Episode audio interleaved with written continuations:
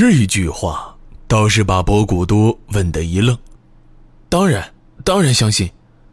以次普点了点头，再次朝城下看去。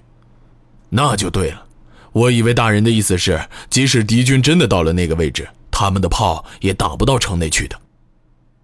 我可没那么说过。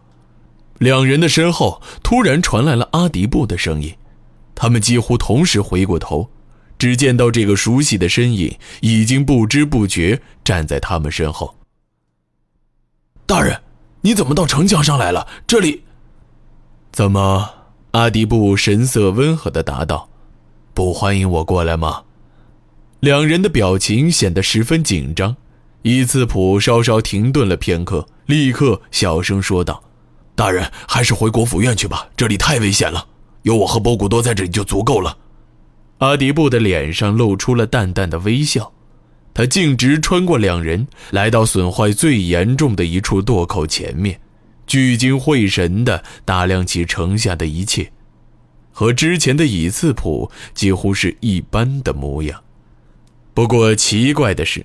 自从阿迪布来到这里之后，这个位置的炮火却突然少了许多，但敌军推进的速度并没有减缓，就好像是石振军的石车都故意避开了这个位置一样。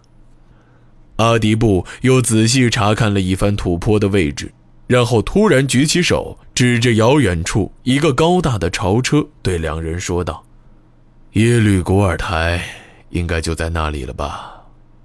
真是讽刺，这些工程器械的设计和制造，多数都来自于我们寻邑的能工巧匠，原本也都是为攻打中原国家准备的，没想到现在反而被用来进攻寻邑，真是搬起石头砸了自己的脚。奇怪，博古多突然小声念道：“为何敌军的火炮突然改变了方向？”我明白了，以次普突然大声喊道：“大人一定是在上城之前就下了命令，让弩炮将所有的火力都集中到正中的位置，这样敌军的火炮自然就打不到这里来了。”阿迪布并没有回答，还是自顾自地说道：“没想到耶律古尔台竟能将这些器械用到如此程度。”话音刚落。阿迪布突然回过头，神色严肃地对身后的博古多说：“你去通知炮阵，可以立刻发动进攻。”果然，就如阿迪布所料，博古多才刚刚离开，敌军地面部队就开始发动全面进攻，数以万计的步兵犹如潮水一般朝城墙方向奔涌而来，在极短的时间之内就已经到达护城河旁。并开始铺设砖石和木梁。所谓山雨欲来风满楼，几乎在地面部队发动进攻的同时，阿迪布等人的面前突然出现了数道耀眼的亮光，有五颗巨大的火球径直朝指挥所方向轰击过来。以斯普反应极快，他一把将阿迪布拉到远离垛口的位置。然后用自己的身体挡在阿迪布的身上，其中的四颗石炮虽然还是射偏进了瓮城，但有一颗却不偏不倚撞到两人正前方的城墙上，一声巨响之后，两人双双被震出了一丈开外。阿迪布虽然被摔得头晕眼花，但他知道自己没有大碍。只是以次普就严重多了，他已经失去知觉，并且不知是从哪里溢出了大量鲜血。来人，快来人！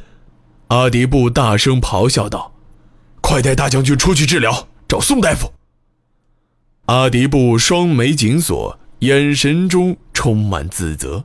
他目送以次普被抬下城楼，然后猛地回过头，再次来到城墙垛口处。透过浓密的烟尘，凝神注视起远方的望楼。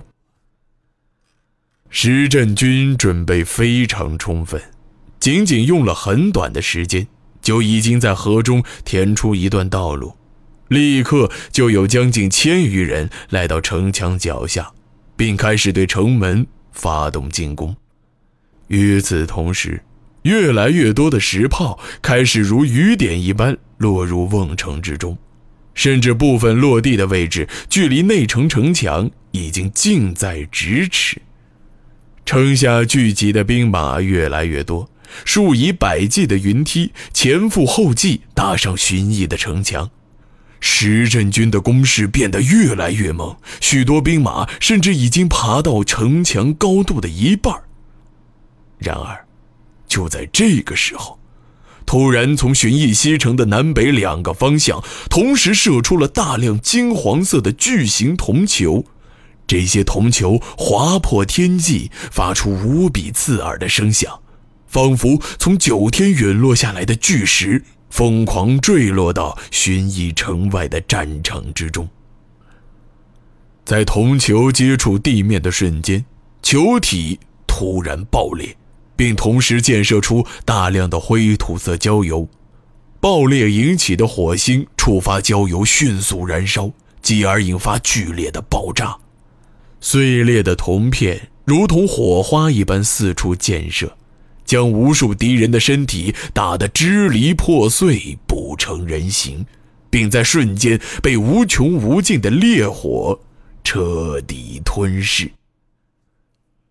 随着越来越多的铜球坠落，寻邑城下已经俨然成为一片炼狱，甚至连惨叫声也几乎无法听到。茫茫火海之中，别无他物，只有被烧成灰烬的人骨。